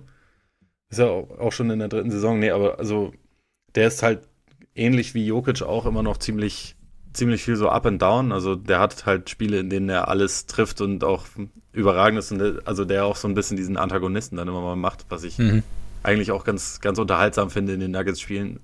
Und es gibt halt dann auch wieder Partien, wo man ihn kaum sieht. Aber das ist halt auf jeden Fall einer der der interessantesten Guards, glaube ich, mit Potenzial in der Liga. Und also, dass Jokic überragend ist, das muss man ja niemandem erzählen. Es gibt wenige Spieler in der Liga, bei denen es so viel Spaß macht, denen zuzuschauen. Auch wenn es eigentlich keinen Sinn ergibt, wie er spielt, aber es ist äh, gerade das, gerade das macht es irgendwie so schön. Ja. Ja, wenn er so, so übers Feld walzt und dann irgendwie die, die filigransten Pässe irgendwie aus, aus dem Ärmel schüttelt, als wäre es gar nichts. Und die, ja. Die Court Vision ist schon ziemlich geil. Ähm, Murray finde ich aber auch, ich bin, ich bin großer Murray-Fan. Auch so diese, die, der kleine Assi, der in ihm schlummert, den finde ich auch ganz geil. Ja. Also ich finde, viele, viele mögen ihn ja nicht. Oder, oder er hat schon einen Gegenwind bekommen, sagen wir es mal so. Aber ich, ich, äh, ich finde, er, er macht das irgendwie noch auf so eine sympathische Art. Also zum Beispiel, dass er den, den Fake macht gegen KCP beim Fastbreak Layup und KCP ins Leere fliegt und er ihn dann nur reinlegt und dann ganz kurz winkt. So, das finde ich irgendwie. Ich fand das auch ziemlich lustig eigentlich. Ist jetzt nicht bösartig oder so. Hast du, noch, hast du dem noch etwas hinzuzufügen? Nee, haben nee. gut abgefrühstückt. Dann kommen wir jetzt noch einmal im Newsblog zu den harten Fakten. Es gab nämlich einen Trade tatsächlich. Drei-Team-Trade. Was die Lakers gern hätten, haben die Bucks schon geschafft. Und zwar haben die Milwaukee Bucks haben ähm, Jason Smith von den Wizards bekommen, haben George Hill bekommen von den Cleveland Cavaliers und einen Second Rounder von den Wizards. Die Cleveland Cavaliers haben ihren Hometown Hero zurück, Matthew Della Vedova, Champion 2016, spielt endlich wieder in the Queue in Cleveland. Dazu John Hansen. Ich kann mich gar nicht daran gewöhnen, dass John Hansen bei einem Bucks spielt. Er hat gefühlt, also ja, hat seine ganze Karriere da verbracht. Und dann noch, äh, den, noch einen First Rounder und einen Second Rounder. Und die Wizards haben Sam Decker bekommen und noch einen Second Round Pick Swap mit den Cavs dazu. Ja, klingt jetzt, äh, klingt jetzt unspektakulär auf den ersten Blick. Kann es spektakulärer werden? Wie, wie meinst du, dass es spektakulärer werden kann? Ob es irgendwie ein, ob es ein größer, bigger Picture gibt quasi bei diesem Trade? Ja, also ich, äh, auch, auch wenn es jetzt nicht die großen Namen sind, finde ich den, den Trade aus Sicht der Bucks schon ziemlich geil, muss ich sagen. Weil sie halt mehreres auf einmal geschafft haben. Sie haben einerseits kurzfristig ihr Team besser gemacht. Also das, auch wenn Hill nicht unbedingt mein Lieblingsspieler ist, ist er immer noch hundertmal besser als äh, Matthew Della Vedova, passt mit seinen, mit seinen langen Armen, mit seinem guten Wurf, passt, passt da rein ins Konzept. Hansen war eh verletzt, wird auch noch viele weitere Monate wahrscheinlich ausfallen. Della Vedova hat sowieso fast gar nicht mehr gespielt und ist Della Vedova. und, ähm, Ein Wurfvirtuose ist auf jeden Fall. Und dazu haben sie sich halt auch noch finanzielle Flexibilität so ein bisschen geschaffen, weil ja. sowohl Hansen als auch Delhi nächste Saison noch, ich glaube, zusammen 19 Millionen verdient hätten. Bei Hill ist eine Million garantiert und man kann jetzt schauen, ob es äh, super funktioniert, dann kann man den Rest auch noch garantieren und ansonsten ist es halt ab dafür. Und also die Bugs brauchen die Kohle halt, weil jetzt im Sommer werden Free Agent Middleton, Bledsoe, Michael Brockton, also die haben da einige Planstellen und sie mussten, äh, werden ziemlich viel Geld ausgeben müssen. Da ergibt es auf jeden Fall extrem viel Sinn, längere Deals wie, wie Hansen und Daly abzugeben. Also für sie Absolut. war das wirklich ein, sehr, sehr guter Trade, auch wenn es, wie gesagt, nicht die spektakulären Namen sind. Nee, und zumal auch der First Round ist, glaube ich, auch so protected, dass er erst ja, in ein paar Jahren Richtung Cleveland wahrscheinlich wandert. Also erst genau, Also es kann, es kann auch durchaus passieren, dass es kein First Rounder in Wirklichkeit ja, genau, wird. Genau. Also da echt ein ziemlich cleverer Trade, finde ich auch aus, aus Bucks Sicht irgendwie. Und die Wizards sparen sich, glaube ich, ein bisschen Luxussteuer, weil Sam Decker weniger kriegt als äh, Jason Smith. Und ja, gut, ich meine, die, die Cavs haben irgendwie zwei Picks bekommen. Die Cavs machen jetzt halt endlich das, was ich schon im Sommer gesagt habe, was sie machen sollen, sich Draft-Picks horten und dafür ihr ja ihre Veteranen, die noch irgendwas geben können, loswerden. Also das war jetzt innerhalb von anderthalb Wochen oder so der zweite Trade, wo sie das hinbekommen haben. Ich glaube, sie haben jetzt für Corver und Hill zusammen immerhin schon vier Picks oder so mhm. sich zusätzlich aufgetrieben. Und sie haben die Deals, also sie haben diesen Trade jetzt auch schon so früh gemacht, dass sie die Spieler, die da drin akquiriert wurden, quasi vor der Deadline auch nochmal abgeben können. Ob sie das jetzt bei ihrem geliebten Delaware Hobo machen werden, weiß ich nicht, aber es gibt zumindest die Möglichkeit, dass sie da halt noch, noch weiter aktiv werden. Und letztendlich haben sie jetzt, glaube ich, endlich erkannt, dass in dieser Saison es um nichts anderes geht, als um zu schauen, wie sich Sexton entwickelt und abgesehen davon Picks zu horten. Jetzt muss nur noch irgendjemand Tristan Thompson finden, damit er die Ehre der Eastern Conference über sich definieren und verteidigen kann. Ich fand es aber geil, dass Thompson erstmal gesagt hat, ja, dass, dass Delhi äh, weiß, wie man ihm Lobs serviert und dass er deswegen froh ist, dass er wieder da ist. Darum geht's. Ich glaube, die alte Magie ist sofort wieder zurück. Definitiv. Ich glaube, die Warriors zittern jetzt schon vor, vor, dem, vor dem Finals-Matchup. Ich bin, bei den Bucks bin ich echt gespannt, wie sich George Hill da irgendwie einfügt. Also hast schon recht. Also da könnte, der könnte da schon ganz gut ins, ins Konzept passen. Zumal er ja auch nicht, nicht viel den Ball in der Hand braucht und die Bucks ja auch den Ball sehr, sehr gern laufen lassen und, und ähm, George Hill ja auch sehr, sehr gut ähm, Aufbau spielen kann. Also er hat jetzt letzte Nacht oder gestern Abend eigentlich fast, bei uns war es noch gestern Abend, gegen die, gegen die Raptors nicht gespielt. War auch nicht nötig, haben trotzdem gewonnen. Aber da können wir eigentlich direkt dann zum nächsten Thema kommen. Zu den Raptors nämlich. Die wollten wir uns nämlich mal schon länger mal wieder ein bisschen genauer anschauen. Momentan das beste Team der Liga. Mit 21 Siegen und 7 Niederlagen. Waren so die ersten Saisonwochen eigentlich so, so das, auch das, also das heißeste Team gefühlt der gesamten Liga. Jetzt gerade ist alles aber so ein bisschen abgekühlt. Also sie haben drei der letzten vier Spiele verloren. Also eins war gegen die Nuggets, vor einigen der Verletzungen. Eins jetzt gegen die Bucks letzte Nacht. Muss man auch sagen, dass die Bucks extrem heiß gelaufen sind und trotzdem war es ziemlich eng. Man muss auch sagen, dass äh, Brook Lopez äh, auf einmal seinen inneren Fred Astaire gefunden hat und an der Dreierlinie Tänzchen aufgeführt hat und Stepbacks verwandelt hat. Sieht sensationell aus, wenn er mit seinen 2 Meter 13 oder was es ist da irgendwie die Hüfte schwingt. Ich glaube 2,50 Meter sind es. Oder 2,50 Meter, richtig, ja. Das sieht auf jeden genau. Fall teilweise so aus. Ja. Also weil, weil es halt auch immer so ein extrem aufre aufrecht spielender Typ ist und, und dann diese, diese Bewegung, das ja. hat schon was. Ja. Witzig, weil, weil Robin ist ja, der geht ja immer so ein bisschen ge gebeugt. Wahrscheinlich ist, wiegt die Matte so schwer. Ja, das kann sein. Das kann sein. Von daher war jetzt die Niederlage natürlich nicht kein Drama, kann passieren, aber die, die, es gibt so ein paar Tendenzen, die nicht ganz optimal sind momentan in Toronto. Also wenn wir uns Kyle Lowry zum Beispiel anschauen im Dezember, noch nicht so ganz ein Monat. 3,8 Punkte im Schnitt bis jetzt, 14,3% aus dem Feld, 12% von draußen. Klingt doch gut eigentlich. Ja, ne? Klingt. Also ich, ich habe echt, ich, ich konnte es jetzt nicht so richtig glauben, als ich es als ich's gesehen habe. Und er hat, ja immer, er hat ja immer noch trotzdem, also wir brauchen jetzt nicht äh, uns über Kyle Lowry lustig machen, weil er trotzdem immer noch seinen Wert durch, seine, durch seinen Einsatz, durch seine Defense, auch durch sein, sein Playmaking. Aber das sind natürlich schon desolate Zahlen irgendwie. Und wenn man da noch schaut, also gegen, gegen Teams mit weniger als 10 Niederlagen, der, auf die ganze Saison gesehen, macht er 8,5 Punkte im Schnitt und trifft 27% aus dem Feld. Und das einzige Team, gegen das er 20 Punkte gemacht hat, also quasi die 20 Punkte Schallmauer durchbrochen hat, waren die Sixers. Tatsächlich. Also da irgendwie, ich war, ich war eigentlich ehrlich gesagt überrascht, weil ich so, ich schaue jetzt auch nicht jedes Raptors-Spiel und man hast so das Gefühl, es läuft. Und dann ist es, ich meine, es sind schon Zahlen, wo du, also es ist eigentlich verheerend schlecht, die Zahlen. Einfach, oder? Ja, klar. Also gerade für den zweitbesten Spieler dieses Teams, der eigentlich, also eigentlich auch wirklich sehr gut in die Saison gestartet, gestartet eben, ist. Eben. Am Anfang gefühlt nicht daneben werfen konnte und der ist jetzt halt mittendrin in einem Slump. Dann sieht man irgendwie auch relativ schnell, gerade gegen, gegen gute Teams dann, wie, wie halt beispielsweise Milwaukee, dass dann also Toronto braucht dann, also das ist jetzt nicht keine bahnbrechende Erkenntnis, aber Toronto braucht schon etwas mehr von, von Lowry, auch gerade was halt so diesen sekundären Scorer angeht, weil wenn man sich so den Kader anschaut, momentan der Spieler, der nach Kawhi die zweitmeisten Punkte macht, ist, ist Sergi Barker, dann kommt Siakam und dann kommt erst Lowry und dann Valanciunas und eigentlich, wenn man, wenn man das jetzt mal weiterdreht und schaut, wie, wie, wie würde das in der Playoff-Serie aussehen, ich weiß nicht, ob ich mich da darauf verlassen will, dass Sergi Barker irgendwie 16 Punkte im Schnitt macht und äh, seinen Dreier trifft und, und eine konstante Scoring-Präsenz ist. Und von daher, ja, von Lowry muss da schon einfach mehr kommen. Und ich meine, der wird auch der wird jetzt natürlich nicht weiterhin solche, solche miserablen Quoten schießen. Also der, der wird halt irgendwann seinen, seinen Semi-Durchbruch wieder haben, quasi, und dann geht das auf halt, er ist ja erwiesenermaßen einer der besseren Shooter, die in der Liga rumlaufen, also gerade auch mit seinen Pull-Ups, aber das ist halt so ein Spieler, wenn, wenn er es irgendwie gerade mal seinen, seinen Rhythmus verliert, dann steigt ihm das quasi auch zu Kopf. Also mhm. dann, dann verweigert er auch Würfe, die er sonst jedes Mal nimmt und mit Rhythmus nimmt und die er gerne nimmt und so. Und da, die kommen dann einfach nicht. Und dass das momentan wegfällt, können die Raptors halt so nicht ersetzen. Und deswegen sind, finde ich, so die, also wie gesagt, nicht, dass man davon ausgehen müsste, dass das bei ihm jetzt genauso weitergeht.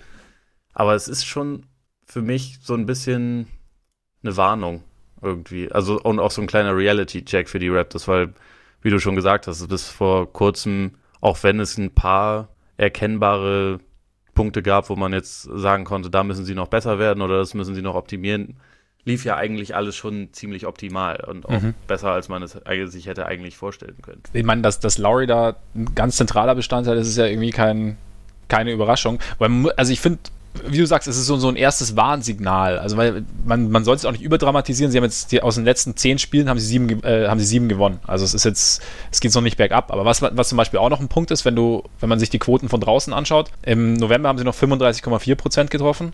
Das war Platz 14. Im Dezember sind es noch 29,7 Prozent. Platz 29. Und das hat zum Beispiel auch gestern gegen die Bucks ein großes Problem, dass die Bucks natürlich regelmäßig von draußen getroffen haben und die Raptors halt nicht. Und dann halt irgendwie, dann hast du, oder auch gegen die, gegen die Nets. Und du hast halt immer wieder, ich die, die Kommentatoren, die, ich habe es im Raptors-Feed geschaut, sie haben es vorgerechnet, ich habe es mir leider nicht aufgeschrieben, aber sie haben dann so quasi mal gesagt, was sie in den letzten beiden Spielen die Raptors aufholen mussten, quasi, weil sie so viel weniger Dreier getroffen haben als der Gegner. Und das waren halt schon extrem viele Punkte. Und das war nicht mal ganz interessant, das einfach mal so, ja, halt so deutlich formuliert zu haben irgendwie. Und da, ich meine, sie haben ja, sie haben schon Schützen, aber sie haben halt auch viele streaky Schützen, ne? Also ähm, Lowry zum Beispiel, klar, ist eigentlich tendenziell ein guter Schütze, aber wie du auch sagst, wenn er, wenn er so ein bisschen in seinen Slump kommt, dann, dann wird es schwierig. Van Vliet ist, ist ein guter Schütze, Wright zum Beispiel kein richtig guter Schütze, Anonobi eher streaky, Siakam trifft jetzt in den 30ern, aber immer noch nicht überragend. CJ Miles, tendenziell schon ein guter Schütze, aber es ist halt alles noch nicht. Dann hast du halt noch Danny Green, der halt aber auch nicht mehr die, den 2013er, 14er Danny Green macht.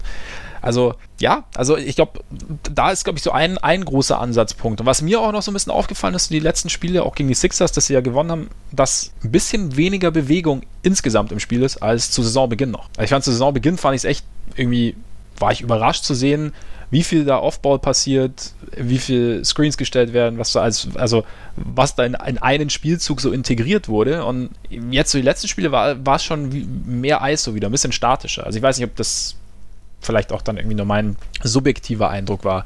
Aber das ist vielleicht auch so ein Punkt, wo sie wieder ein bisschen mehr, mehr von, also von Kawhi weggehen müssen, vielleicht. Ich wollte es gerade sagen, ich, ich hatte auch das Gefühl, dass er einfach, je mehr er in Schuss kommt und er ist krass in Schuss mittlerweile, muss man schon sagen. Also mittlerweile ja. absolut in MVP-Form, meiner Meinung nach. Aber je mehr er quasi wieder auf dieses Level kommt und sein altes Level erreicht, desto mehr übernimmt er auch die Kontrolle über die Offense. Und die Offense bei ihm ist schon auch relativ regelmäßig. Ich nehme jetzt den Ball, ich drücke meinen Gegenspieler aus dem Weg und dann lege ich ihn rein oder werfe ihm werfe einen Turnaround über ihn. Also das ist ja schon ein sehr großer Teil von seinem Offensivspiel und es gibt wesentlich schlechtere Optionen. Es ist eine sehr gute Option, wenn man so einen Spieler hat, der diese, diese Würfe ja alle beherrscht und der halt auch gegen fast jeden Gegner sich halt eigentlich immer einen guten Wurf erarbeiten kann. Aber es gibt auf jeden Fall, finde ich, gerade so in engen Situationen auch Phasen, wo er es halt damit übertreibt. Also wo er dann auch zu viel ins Dribbling geht und das ist halt so das Einzige, wo man ihm, glaube ich, momentan noch ein bisschen wehtun kann, ist halt einfach, dass sein, ja, sein, sein Ballhandling nicht unbedingt immer so solide ist, dass es das rechtfertigt, wie viel er dann in solchen Situationen teilweise dribbelt. Und dann ist halt mhm. der Ball auch mal weg und dann, ähm, also deswegen, die Raptors haben bisher im Lauf dieser Saison ja extrem viele Teams auch einfach mal abgeschossen. Aber in engen Spielen ist ihre Bilanz jetzt nicht ganz so gut. Also sind sie bei den, bei den Spielen, die, die als Klatsch definiert wurden, stehen sie halt bei 6-5 und nicht bei, äh, also nicht bei dem Äquivalent von ihr, ihrer grundsätzlichen Bilanz. Und also für mich hat das schon auch einerseits damit zu, also es macht einerseits Sinn, dass Leonard momentan mehr übernimmt, weil halt die anderen auch einfach ihre Würfe nicht so gut treffen. Das muss man schon sagen. Also mhm. ich glaube, wenn, ja, wenn, wenn Lowry da einfach auch mehr sich einbringt und besser trifft, wenn, wenn einige der anderen ihren Rhythmus wiederfinden. Also auch ein Miles trifft ja momentan nicht mal 30 Prozent, was schon echt schlecht ist. Ja. Ich glaube, dann, dann wird da auch wieder ein bisschen mehr Balance reinkommen. Aber jetzt zuletzt war das ein bisschen weniger als zum Saisonstart, das würde ich schon auch sagen. Und ich fand's, ich fand es gerade vorne äh, in dem Spiel gegen die Bucks auch wirklich sehr interessant, wie die eigentlich Ibaka und Siakam komplett ignoriert haben und dazu. Draußen jetzt meinst du? Ja, ja. dazu animiert haben, werft mal, weil sie sie halt absolut nicht äh, respektieren. Und ähm, ich weiß nicht, ob das jetzt in der Serie dauerhaft die richtige Strategie wäre, um Toronto zu verteidigen. Andererseits, ich meine, wenn sie es nicht bestrafen können, dann ist es halt problematisch. Ne? Und wie gesagt, ne, ich, ich traue jetzt einem Ibaka irgendwie nicht in der Playoff-Serie, dass er dann 40 Prozent seiner Dreier trifft, auch wenn sie die ganze Zeit offen sind. Wie gesagt, der hätte in dem, in dem Spiel gestern hätte er wahrscheinlich 15 nehmen können, die mehr oder weniger offen waren.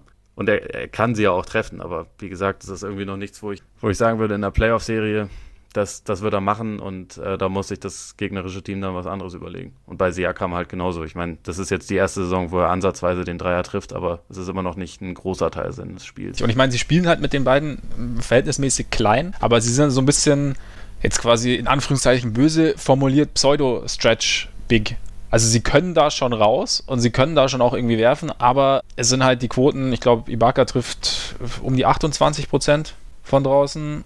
29,2 sogar, Entschuldigung. Aber es ist natürlich, wie du sagst, also es ist jetzt keine, keine verlässliche Option. Und da kannst du natürlich als Gegner dann schon die, die Strategie fahren und sagen, okay, zeig erstmal, dass du, dass du ihn triffst. Und wenn du dann anfängst, ihn zu treffen, dann reagieren wir drauf. Aber es ist natürlich schon irgendwie ein Stilmittel zu sagen, hey, wir warten jetzt erstmal ab und lassen dich erstmal stehen. Und naja, es, es kommt so ein bisschen, also man hat so ein bisschen den Eindruck, dass das Team so ein bisschen kollektiv in einem Shooting-Slump ist, momentan.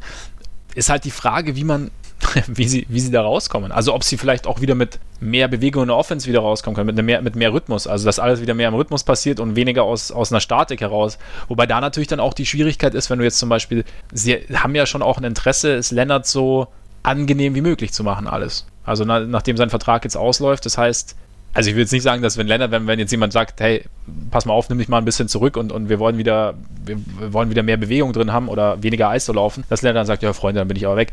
Will ich damit nicht sagen. Aber du hast natürlich, du hast, es ist glaube ich schon, ich könnte mir schon vorstellen, dass da eine Überlegung drin ist, okay, wie, wie können wir ihn anpacken, dass er sich jetzt nicht irgendwie entfremdet oder so. Ja, ich, ich weiß gar nicht, ob er in der Hinsicht so kompliziert ist. Ich, also das, ich glaube, der will das Maximum aus dieser ähm, Saison herausholen. Ich kann mir nicht vorstellen, dass der momentan irgendwelche Pläne schmiedet, was er im Sommer tut. Nee, das glaube so. ich auch nicht. Nee, nee. Ich glaube, das ist noch gar nicht groß Priorität, aber also ich, ich kann mir schon vorstellen, dass er das auch erkennt, dass äh, wenn die Raptors so in Anführungszeichen jetzt offensiv dann in, in engen Spielen gegen richtig gute Teams so abhängig von ihm sind, dass sie dann nicht äh, also nicht in die Finals kommen werden und also meiner Meinung nach wahrscheinlich auch nicht in die Conference Finals kommen werden, wenn sie. Meinst du? Ja. Also können wir gleich noch drüber ja. reden, aber ich bin, ich bin nicht davon überzeugt, dass Toronto das beste Team im Osten ist. Also aktuell im, im bisherigen Saisonverlauf waren sie es, ja, aber wenn wir mal auf Anfang, Mitte April, Mai schauen, wie gesagt, habe ich aktuell meine Zweifel, dass sie, äh, dass sie das dann auch sein werden. Was fehlt für dich dann? eigentlich diese konstante zweite Scoring-Option, der ich in den Playoffs in Drucksituationen vertraue. Und quasi ein, ein richtiges Konzept. Und also, oder so, so ein bisschen, gewisses Konzept gegen Teams, die sie halt einfach klug verteidigen oder, oder die sie im Prinzip, wie es jetzt die Bugs gemacht haben, so ein bisschen provozieren. Wie gesagt, bei, bei Leonard vertraue ich zu 100%, Green vertraue ich auch auf seine Art und Weise, wobei der natürlich auch dann mal eine Serie haben kann, wo er jetzt keine Würfe trifft, aber das ist, das ist ein Spieler, bei dem ich schon sicher bin, dass der, dass der halt auftauchen wird in den Playoffs. Nur, ich weiß, also natürlich sind wir da auch alle so ein bisschen geprägt von den Vorjahren, aber Lowry hat halt nicht die allergeilste Playoff-Bilanz als Spieler und Ibaka spielt bisher eine überragende Saison, aber ich, ich weiß halt nicht, ob, ob ich darauf äh, vertrauen wollen würde, dass das in den Playoffs gegen Teams, die ihn gut verteidigen, auch so sein wird. Und ich finde, da, das ist halt schon ein Punkt, da, da ist halt ihre Big-Man-Rotation schon relativ dünn eigentlich, weil du hast halt, ich meine, du hast ja noch Jonas Valanciunas, aber der ist ja jetzt auch nicht, also ich meine, in der Playoff-Serie ist der halt auch ganz schnell irgendwie bloßgestellt. Ja, es, also es gibt Matchups, in denen du den überragend gebrauchen kannst. Ja. Also gegen Embiid zum Beispiel, gegen die Sixers hat es ja wunderbar funktioniert. Genau, und also vor allem, das war krass, dass Embiid ihn einfach teilweise überhaupt gar nicht verteidigen ja. konnte. Schon ein bisschen auffällig. Ähm, wobei Embiid auch momentan, also es war gut, dass sie ihn jetzt mal rausgenommen haben, weil der einfach komplett platt wirkte, finde ich, in den letzten, in den letzten Spielen, die ich von ihm gesehen habe. Der war ja auch nicht zufrieden, ne? Also der selber auch so. Ja, ey, wobei seine Begründung dafür halt irgendwie lustig ist, weil letztendlich, wie gesagt, man, man sah es ihm an, dass er halt einfach konditionell überhaupt nicht mehr auf der Höhe war und dann, ich meine, ich kann schon verstehen, wenn er dann sauer ist, dass er mehr, mehr draußen steht, weil er halt einfach kein guter Schütze ist, um da irgendwie den Floor Spacer zu geben. Und dass die, die Abstimmung mit Butler da noch nicht perfekt ist, äh, das ist schon legitim, aber der Hauptgrund für seine Frustration war ja einfach, dass er schlecht gespielt hat, ja, weil genau, ihm nichts gelungen ist und weil ja. er keine Puste hatte. So nach dem Motto. Nee, genau, das kam ja auch so ein bisschen, kam ja so ein bisschen rüber als, als Kritik am Coach quasi. Ich habe dann auch wie einen Sixers Beatwriter oder irgendwie einen, der halt so ein bisschen mehr, also ein bisschen vertrauter ist mit einem, der halt auch gesagt hat, also es, es ging anscheinend eher darum zu sagen, halt, dass er ja, sauer ist auf sich. Nee, also wie gesagt, auch in so einem Matchup kannst du, kannst du Valanciunas auf jeden Fall sehr gut gebrauchen, aber gegen Teams, die da so ein bisschen mobiler aktiv sind auf den Positionen, ist es halt dann auch, kann es auch relativ schnell übel aussehen, weil er halt in gewisse Defensivrotationen kannst ihn halt einfach nicht tun. Weil ja. das dann relativ schnell, relativ verheerend wird. Und Greg Monroe ist dann auch nicht zwingend die Alternative, ne? Wobei ich echt ein bisschen, also ich, ich habe ein bisschen vor Freude geweint bei dem, bei dem Spiel gegen die Sixers, als er einen kompletten Fastbreak alleine gelaufen ist. Das war nicht richtig krass. Also das, das, hatte ich noch nie gesehen, dass, das, dass, dass Greg Monroe das tut. aber vielleicht auch eine einmalige Sache. Wahrscheinlich.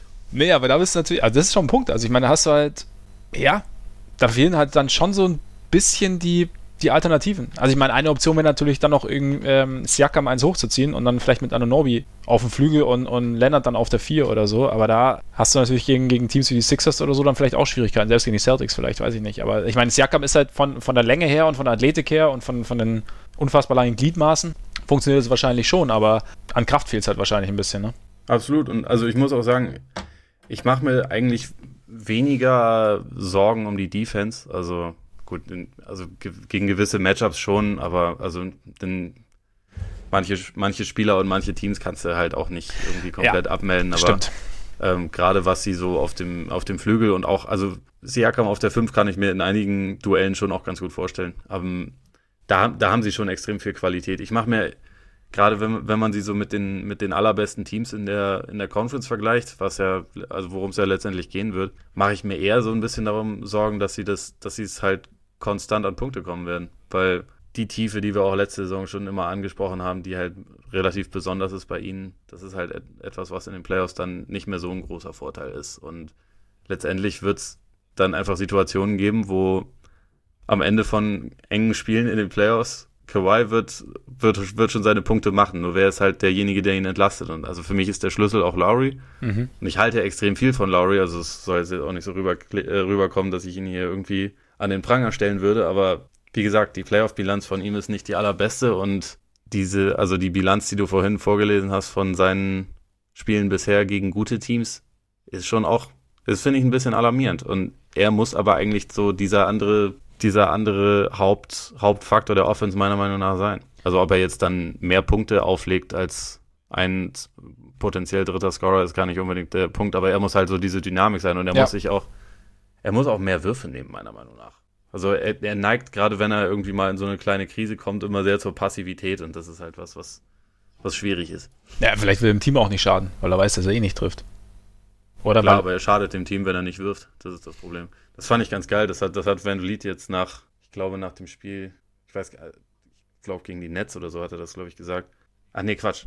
Nee, das war sogar jetzt nach dem Spiel gegen die, äh, gegen die Bucks, dass 0 von 5 eigentlich nicht reicht, sondern dass Lowry in so einem Spiel eigentlich 0 von 25 werfen muss. Mhm. Also ja. nicht, dass 0 von 25 erstrebenswert wäre, aber also einfach dass die Mentalität halt dann teilweise einfach nicht die richtige ist. Vielleicht, das, das würde ich schon auch so sehen. Vielleicht sollte er nächsten, nächsten Sommer einfach mit Kobe arbeiten, so wie es Jason Tatum gemacht hat. Das hilft. Hey, Tatum ist mittlerweile wieder wunderbar. Stimmt. Hat Was mich dazu führt, ich würde in einer Serie ähm, zwischen den beiden Teams wahrscheinlich auf die Celtics setzen. Ja, das ist eine, eine reine Homer-Aussage, ist das für mich. Ist es, glaube ich, nicht. Nein, ich hätte, ich hätte ja vor der Saison, hätte ich ja mit groß, also war ich mir 100% sicher, dass es die Celtics machen, aber ja, ich meine, sie nähern sich gerade so ein bisschen an, finde ich wieder. Also die Raptors kommen von oben so ein bisschen runter und die Celtics kommen von unten immer, immer höher. Ja, ich könnte mir schon auch vorstellen, dass die Celtics da die, die besseren Waffen haben oder halt auch die vielfältigeren Waffen. Also du hast schon recht, dass da einfach so ein bisschen die, die die Scoring-Optionen fehlen bei den Raptors. Was ich dazu noch ganz interessant fand, war im, im Low Post, glaube ich, mit. Oh, wer war da da? Ah, war es Tim Bontemps? Ich glaube, Tim Bontemps war es. War's. Letzte Woche war es, glaube ich, Tim Bontemps. Ja, ja, da haben sie auch über die Raptors diskutiert und da war die Frage, wer der zweitbeste Spieler der, der Raptors ist. Und erst war so, kam so klar Lowry und da meinte also ja Siakam. Und das fand ich ganz interessant. Also einfach nur so vom, von der Wahrnehmung her. Also das jetzt auf einmal, also ich meine, Siakam spielt eine verdammt gute Saison und ich finde auch die Art und Weise, wie, wie Siakam immer wieder attackiert und auch attackieren soll, äh, da auch wirklich was bei rumkommt, finde ich, find ich, schon, find ich schon interessant. Also ich weiß nicht auch nie, inwieweit das sich Richtung Playoffs vielleicht noch, noch, noch steigern lässt, sozusagen. Andererseits ist natürlich, wie du schon sagst, glaube ich, ist bei Lowry, ist Lowry noch theoretisch der bessere Spieler und er muss da sein Potenzial abrufen, damit man ihn als klar zweitbesten Spieler sieht, dass es für die Raptors auch gut funktioniert. Kann man das so sagen? Aber, oder wie siehst du so die Siakam-Lowry-Konstellation? Ja, ich war mir, also ich hatte das auch gehört und ich war mir da nicht ganz sicher, ob das auf die aktuelle Form bezogen ist oder grundsätzlich, weil für mich ist schon eigentlich sehr klar, dass Lowry da der bessere Spieler ja, ist. Grundsätzlich, also ich bin, ja, ja, ich bin, ich bin, ich bin ein Riesenfan von Siakam, aber ja. Aber allein, dass du momentan die, die Diskussion aufmachen kannst und nicht komplett dastehst wie der letzte Idiot quasi damit. Ja. ist jetzt die Frage, was nee, man damit also, macht. Ja, das ist schon richtig. Da, also wie gesagt, wenn, wenn Lowry rauskommt aus dieser, aus dieser Shooting-Krise, dann hebt er sich da halt auch ganz schnell wieder ab, weil dann hat er. Definitiv, ja. Ich meine, aktuell legt er irgendwie, glaube 14 und 10 auf, wenn er dann, äh, wenn der Wurf wieder fällt, sind es 18 und 10 und dann stellt die Frage halt auch niemand mehr. Ja. Also meiner Meinung nach, so gut Siakam auch ist, der natürlich auch in dieser Saison in den ersten Wochen gar nicht daneben werfen konnte und irgendwie, glaube 70 Prozent seiner Zweier trifft, getroffen hat, was halt das ist schon relativ absurd ist, gerade für einen Spieler, der ja nicht nur dankt, sondern der halt auch, der durchaus auch von draußen wirft, der diesen abgefahrenen Spin-Move hat, der einfach nur überragend ist. Und also es ist ein, ist ein total faszinierender Spieler. Ich bin da auch ein äh, durchaus ein Fan, aber ja, an es, wie, wie du schon sagst, an sich, an sich ist das, ist das was, wo sich, wo sich Lowry halt auf jeden Fall mehr abheben muss, weil er, er ist ja, wenn er gut drauf ist, schon ein richtiger Star und Siakam ist ein, ein sehr guter Rollenspieler für mich. Stand jetzt. Mhm, okay. Vielleicht geht da auch noch mehr, weil man bei ihm ja auch dazu sagen muss, dass er so ähnlich wie, wie er auch im Beat gefühlt vor zwei Jahren erst angefangen hat, organisierten Basketball zu spielen und sich halt wirklich krank entwickelt hat in der kurzen Zeit. Also ist für mich auch der MIP dieses Jahr bisher. Also auch wenn er jetzt schon 24 ist, glaube ich deswegen, dass auch trotzdem immer noch weiteres Steigerungspotenzial bei ihm vorhanden ist. Also vielleicht ist er in, in ein, zwei Jahren der bessere Spieler als Lowry, der ja langsam auch ein bisschen älter wird, aber aktuell ist es irgendwie noch ein, noch ein schwieriges Thema. Also aktuell vom Potenzial her finde ich Lowry auch noch drüber. Aber sie, sie, wie gesagt, sie brauchen halt den Lowry. Übrigens, wenn wir, ja, genau. wenn wir Lowry sagen, dann ich ja immer an Marker ne? Möchte, möchte ich dazu nur kurz sagen. Ähm, Selbstverständlich. Ja.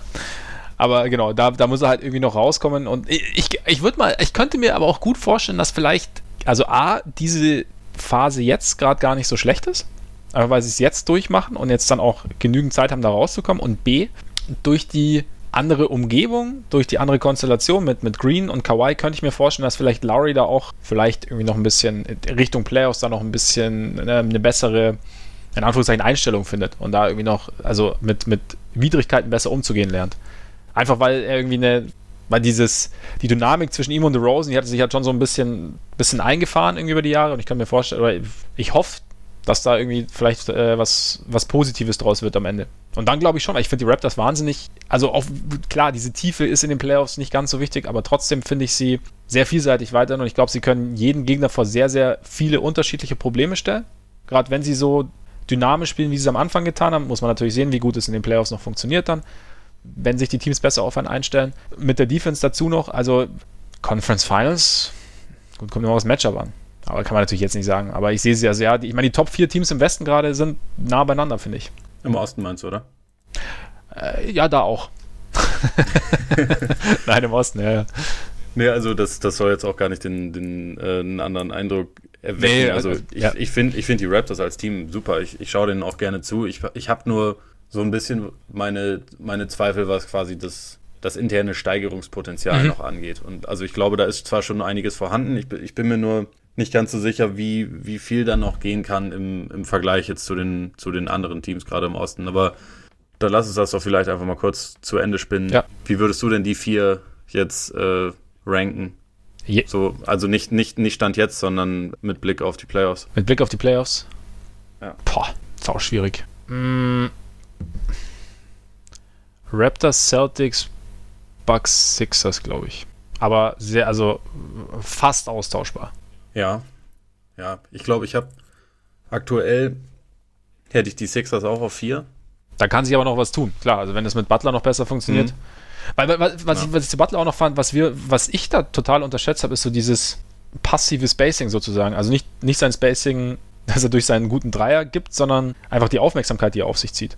Schafft natürlich auch Räume, selbst wenn er ein bisschen näher am Korb steht. Und ich meine, Superstar Power hat selten geschadet. Also, wenn sich das noch besser das einspielt. Ist richtig wenn vor allem Simmons irgendwie noch lernt, damit umzugehen. Also ja. Simmons finde ich mittlerweile, ich, ich komme an den Punkt, wo ich es unfassbar frustrierend finde, ihm zuzuschauen. Was irgendwie, ich, ich finde das ja selber immer nervig, gerade bei Leuten, die erst im zweiten Jahr sind, wenn man da so viel nörgelt. Ähm, aber man hätte halt so gerne die normale einfach so viele ne? Aspekte, wo man sieht, okay, darin ist er halt richtig, richtig gut und richtig besonders und dann gibt es Aspekte, wo man denkt, okay, wenn das so weitergeht, dann wird er halt nie ansatzweise das Potenzial erreichen, mhm. das er hat. Und was der gerade im Halbfeld teilweise für Entscheidungen trifft, weil er ja nicht gefault werden will und ja nicht irgendwie ja. selber abschließen will, das, das hat dann schon was von Rondo, aber zu einer Zeit, wo es eigentlich keinen Platz mehr für diese Art von Spiel gibt. Mhm. Und das, das, das nervt dann. Also weil einfach diese, dieses Team könnte halt einfach noch viel besser sein. Es könnte vom Potenzial her auch das Beste von den vier sein. Ja.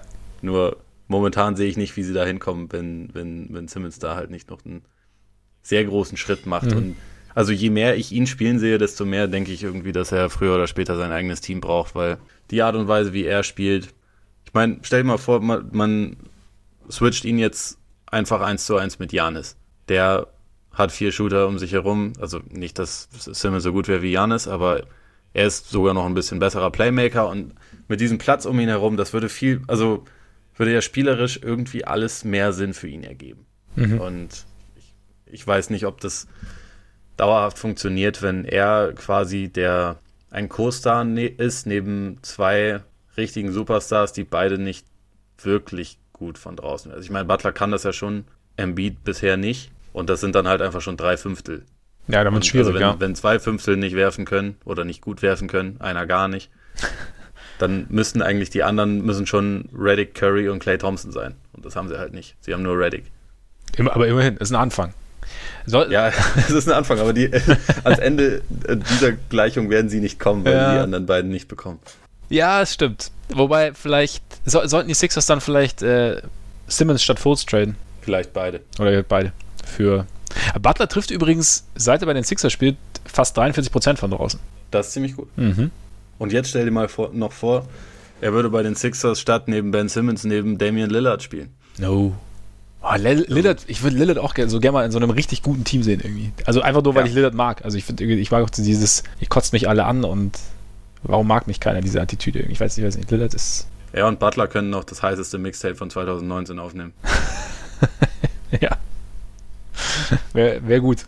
Aber wie würdest du denn die vier Teams ranken? Ja, also auf vier, wie gesagt, die Sixers. Und dann Raptors, Celtics, Bucks aktuell. Aber also die, die ja, drei Ende der Saison, da vorne sind schon auch ziemlich austauschbar. Ja. Also eben, es ist ja nur so, es ist, so kommen sie ja, so glaube ich, könnte ich mir vorstellen, dass sie reinkommen. Ich meine, eine Serie, in der Serie kann, glaube ich, fast jeder. Nee, ich ich habe es jetzt gerade falsch rum gesagt, weil ich es andersrum im Kopf habe. Also Raptors auf drei, Celtics auf zwei, Bucks auf eins. Ja, genau. Nee, so habe ich, so hab ich schon ja. verstanden. Ja, ja. Okay, gut. Hm. Also Tut mir Celtics, leid, schon spät. Ja, Celtics auf, Celtics, Celtics auf zwei sind wir uns auf jeden Fall einig. Ja, ich meine, es ist ja nur gut. Es ist ja, es ist ja nur, es, kann, es könnten ziemlich geile Playoffs im Osten werden. Ja, es ist, es ist sehr cool, dass man nicht schon sechs Monate im Voraus weiß, wer, wer die Conference am Ende gewinnt. Ja. Also ich fand es grundsätzlich alles auch ein bisschen verfrüht, wie im Sommer alle gesagt haben, ja, das kann ja, können ja nur die Celtics sein, also sie sind, sind meilenweit allen anderen voraus. Also ich dachte schon auch, dass sie das meiste Talent in der Conference hätten, aber bei, also manche haben das ja so dargestellt, als wird das jetzt halt mega der Spaziergang oder so, und als wäre das alles schon beschlossene Sache, wie bei den Warriors. Ähm, und das ist halt einfach nicht, nicht der Fall. Und also ich finde es cool, dass es auch nicht nur zwei Teams oder so sind, es sind ja vier, bei denen man wirklich sich absolut vorstellen kann, dass sie die Finals erreichen. Six ist jetzt vielleicht ein kleines bisschen ausgeklammert, aber wie gesagt, ja, gut, wer weiß. Qualität also wenn, ist schon vorhanden. Wenn sich das da, wenn sich das da noch findet und, und, und, und eine, eine, eine, positive Dynamik nimmt zwischen Embiid, Butler und vielleicht noch Simmons dazu. Und dann kommen noch die Pacers mit Domantas Sabonis. Ja, ja eben. läuft alles. Und dann hast du ja immer noch die Pistons und die Hornets und ja. Okay, nein, jetzt wird es ganz schnell wieder düster. Jetzt wird es wieder düster. Lassen wir das. Lassen wir es und wir gehen direkt zum Award, oder? Um wieder ein bisschen Glanz ja. in die Bude zu bringen. Ich glaube auch. Ja. Letzte Woche gab es keinen Award. Der Award wird ja nur vergeben, wenn es sich auch wirklich lohnt. Und diese Woche lohnt sich extrem, würde ich sagen. Denn diese Woche vergeben wir den Tracy McGrady abgefahrenes Comeback Award. Und wer, wer ich meine ganz ehrlich, wer, wer hätte ihn mehr verdient als. Ist er schon unser dritter Schutzheiliger oder wird das irgendwann noch? Ich glaube, äh, ich er hat gute Karten. Also ich meine, die Performance. Aber ich, ich würde ihn jetzt, ich würde ihn jetzt noch nicht auf eine Stufe mit dem Finisher nein. stellen, aber er ist auf dem Weg. Nein, nein, nein.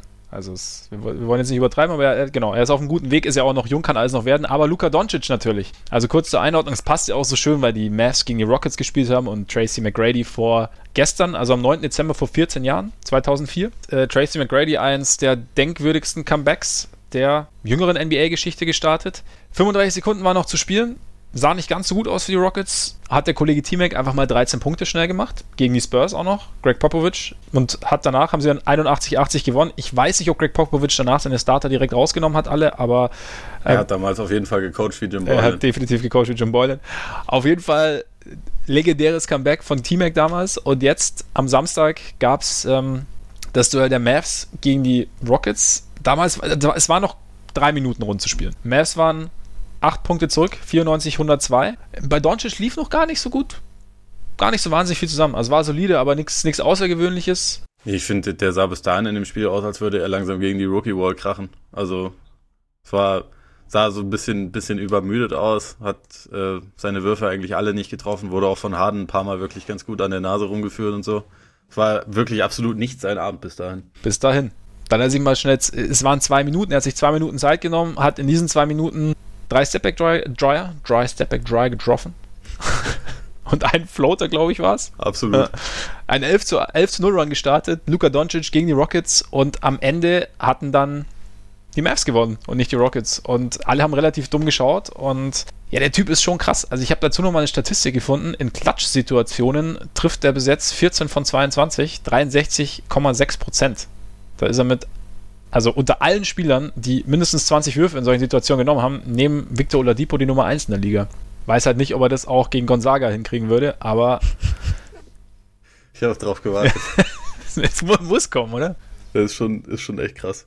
Also, dass, dass das ein mit Anführungszeichen Rookie hinbekommt, das ist natürlich auch immer noch eine sehr kleine Stichprobe ja, und das wird sich auch alles irgendwie so ein, ein bisschen normalisieren, ja. aber das ist schon irgendwie einfach cool. Ja. Also, man fühlt sich ja auch ein, ein, kleines, ein kleines bisschen bestätigt, wenn man ihn als, äh, Europäer, wie man das nun mal gemacht hat, seit fünf Jahren irgendwie gehypt hat und der jetzt dann da einschlägt und die Amis sofort auf den Zug alle aufspringen und jetzt jeder Ami ihn genauso hypt, wie die Europäer ja. das halt seit Jahren machen. Schon irgendwie abgefahren. Auf jeden Fall. Und ja, es, es macht, mir macht es einfach Spaß, ihm zuzuschauen. Also so dieses, ja, wir sagen es ja irgendwie alle zwei Wochen, aber so diese Finesse in seinem Spiel ist einfach schon. Da merkst du, das ist halt irgendwie was Besonderes, was du einfach nicht lernen kannst, glaube ich. Also das hast du halt oder du hast es halt nicht. Und deshalb hat. Wie übrigens auch bei T-Mac. Ja, ich habe dieses Spiel damals komischerweise live gesehen mit meinen 13 Jahren. Ah. Das war auch mit, mit das abgefahrenste, was ich jeweils live gesehen habe. Also damals, glaube ich, noch, hieß das da sogar noch Premiere, glaube ich, bei meinem Bruder im äh, das ist sicher noch Premiere, mitten ja. in der Nacht ein Spiel geguckt, was bis dahin echt überhaupt nicht gut war, wo dann auf einmal einer komplett eskaliert ja. ist. Das hatte schon was. So, so, so genau, diese, diese plötzlichen Eskalationen sind immer ziemlich geil. Und deshalb hat auch äh, Luka Doncic den T-Mac wie haben wir es genannt? Abgefahrenstes Comeback. Abgefahrenes Comeback. Award des Korpiger Podcasts mehr als verdient. Und eventuell demnächst auch noch den schutzheiligen Status, aber da muss er noch ein bisschen dran arbeiten. Ist vielleicht ein Vorsatz fürs neue ja, Jahr. Also genau. für ihn. Genau. Damit sind wir am Ende, oder? Schön, dass ihr zugehört habt. Es war uns wie immer eine Freude. Wir hoffen euch auch. Und ja, wir wünschen, ja, wir müssen euch jetzt frohe Weihnachten wünschen, oder? Schöne Feiertage. Macht man jetzt, oder? Macht man wahrscheinlich. Irgendwie, irgendwie fühlt sich das falsch an. Aber ja, aber es ist auch nicht mehr so lang. Es sind keine zwei Wochen mehr. Es sind sogar genau zwei Wochen. Ja, richtig, es ist ja heute ich, ich dachte, es wäre schon Dienstag. Es sind genau noch zwei Wochen bis Weihnachten. Und deshalb wünschen wir euch hiermit eine wunderschöne Rest-Adventszeit. Dann ein frohes Fest.